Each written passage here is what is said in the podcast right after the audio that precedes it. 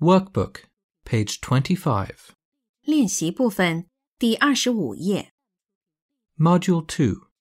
Me, my family, and friends. Unit 1. Jill's family. A.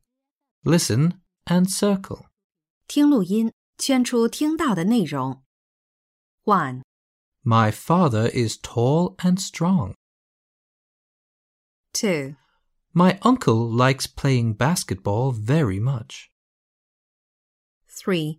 I'm Sue. Mary and John are my parents. Four, I have three cousins. five, I have two uncles and one aunt. six, Do you have a big family?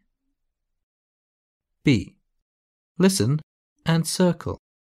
听录音，圈出正确的应答。One, Do you have any brothers and sisters? two. Who is she?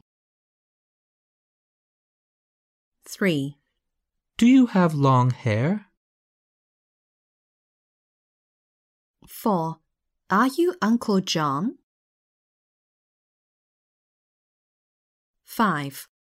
Do you have a new dress, Aunt Mary? Six, Is your father a police officer? Workbook, page 26.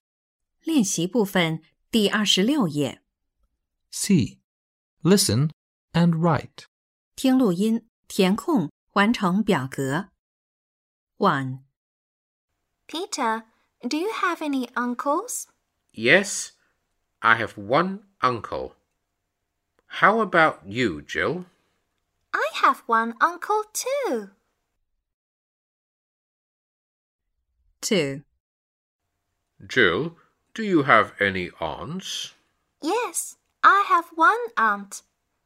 Do you have any aunts, Danny? Yes, I have two aunts. How about you, Peter? I have two aunts too. three, Peter, do you have any brothers and sisters? Yes, I have one brother and one sister.